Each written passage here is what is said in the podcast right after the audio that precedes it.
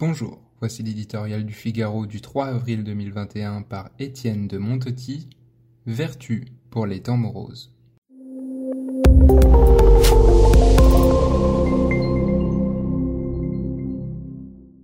Couvre-feu prolongé, fermeture des écoles, télétravail généralisé, comme tous les Français, les chrétiens ont entendu le président annoncer mercredi le menu pascal. Et, comme tous les Français, ils ont pu connaître un moment d'abattement. Chacun vit depuis un an au rythme des annonces et des déceptions. À l'espoir succède régulièrement le découragement et de plus en plus souvent la lassitude. Parfois aussi, il y a le chagrin. Oxygénation, réanimation, décès, la litanie des malades et des défunts est en sourdine, mais elle ne faiblit pas.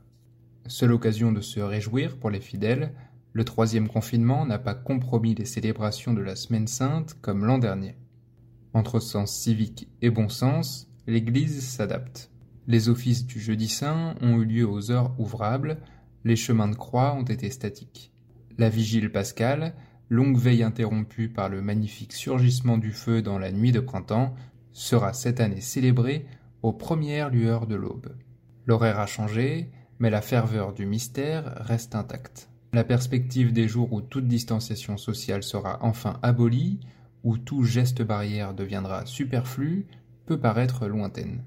Le monde d'après semble inatteignable, sans cesse en recul, menacé par les insaisissables variants et les lenteurs de la vaccination.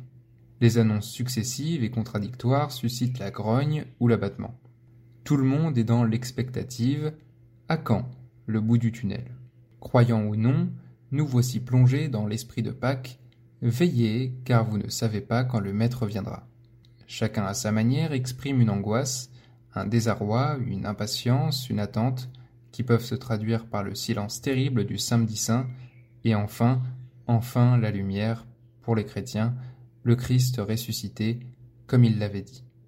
Plus que jamais, l'espérance demeure une vertu théologale pour les temps moroses.